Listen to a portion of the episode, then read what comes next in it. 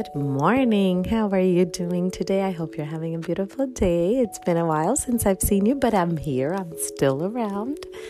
Let's start with one Our Father. Our Father who art in heaven, hallowed be thy name. Thy kingdom come, thy will be done on earth as it is in heaven. Give us this day our daily bread and forgive us our trespasses, as we forgive those who trespass against us. And lead us not into temptation, but deliver us from evil. Amen. Well, what are we going to talk about today? I want to give thanks to the Lord, for He is good. And I want to give thanks to the Lord for our cell phones. Yes, our cell phone. The cell phone that you have in your hand, it's a treasure if you really think about it. But every time, almost every time, uh, people say, oh, that cell phone, we're using it wrong, but it's a weapon. It's a real weapon. I was listening to a priest, and he said that back in the days when he was without this technology, he would reach three, four people in his parish every day. This is in Mexico. They would come to Mass, five, maybe seven, if it was a good day, ten, and he would preach. But now he preaches through YouTube, and he's reaching about 10,000 people. 10,000 people listening to one priest. And this same priest is doing uh, uh, a fasting, a 21 day fasting. And there's more than 10,000 people doing it just because he was able to communicate through technology to so many people. Is that beautiful or what? I, I was also reading and listening and, and thinking about something. There's some people in Asia, in the communist countries, that if you get a hold of a piece of the Bible or a paper, a piece of one sheet, one sheet of the Bible, just one, that would be their gospel forever. And they will treasure it and they will put it in a special place and they would pray. This is happening right now. Nobody could get a Bible in those areas. And if somebody gets a hold of one piece of the Bible, they'll use it as their reading for the rest of their life. You and I, in our hands, have so many things. We have the Bible, the Rosary, sermons, masses, um, songs. And not only just one or two, no. You could put the joyful rosaries from right now in the morning. You could say, okay, I'm going to play joyful rosaries today all day long for 24 hours. You can play in the beginning, in the morning, and at the end, end of the day, you will not repeat the same rosary. There's so many out there. You just have to turn the, the uh, Facebook and put Joyful Mysteries, and there's a bunch of them. You could say Joyful Mysteries on YouTube, and you will find a lot of them. You could go to any place, Instagram, Pinterest, and put Joyful Mysteries, and you will get a lot just the rosaries. Now we could go to music, chantings, uh, praising the Lord. Play in the morning all day long and it won't repeat.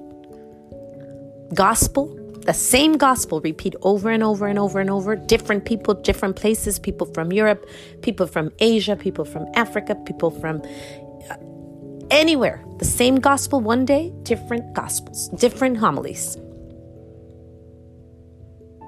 It's amazing. We have it. Are we using it? No. Can we use it? Yes. And that's why I'm here. I'm here to tell you we have a treasure.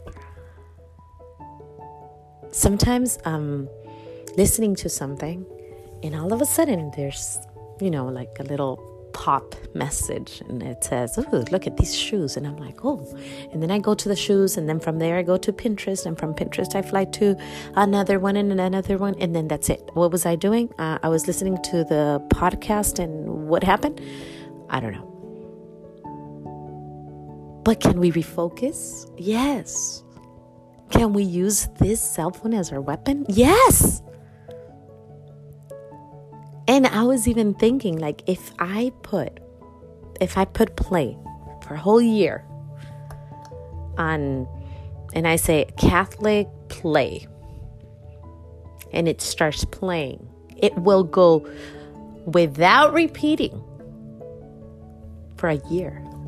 And you might say, no, that's not true. Oh, yes, it is. Look, Fulton J. Sheen, Cardinal Fulton, Fulton J. Sheen has all, all of his recordings are in YouTube. So just that, probably we will cover a whole month, maybe even more. There's so many of them. If we put uh, Sister uh, Angelica, it will play forever. Many, many, many talks of Sister Angelica.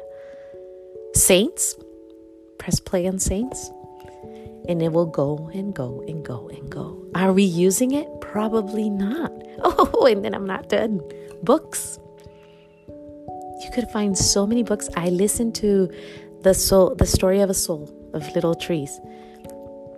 I listened to that uh, a few times in YouTube and different speakers reading this beautiful book.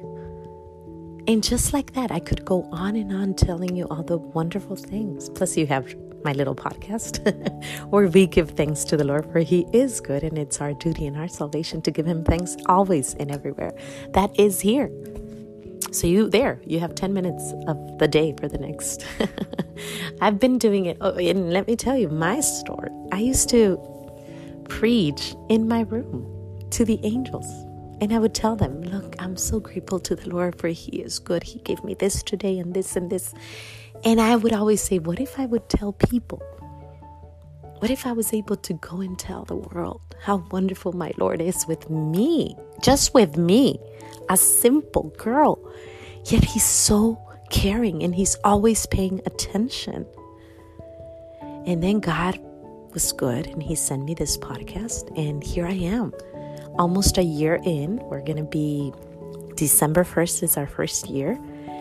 And it's been played for five, almost 5,000 times. People had said thank you to the Lord through this little podcast. And that is through our cell phone. So, yes, cell phones could be dangerous, but we could use them. We Catholics use everything the opposite way people are listening to diff to music, crazy music. We listen to the gospel. People are playing pornography. We listen to the saints. We play about the saints. Let's use it and let's use it right. And teach our kids to use their cell phone for for the good that that we have, for the the good, the the beauty, and what are those three three things. Those three yes. But um I just want to give thanks to the Lord for He is good and He lets me wake up in the morning and I open my cell phone and the gospel is there and then I could see different people giving their opinion about that gospel or not their opinion but their homily about the gospel. And then I could pray the rosary and I could have holy hour in front of the Blessed Sacrament, especially when you don't have access to the Blessed Sacrament. I didn't have access to it for about almost a year. We couldn't go to the Blessed Sacrament. So, yes, thank you, Jesus. Thank you, Jesus.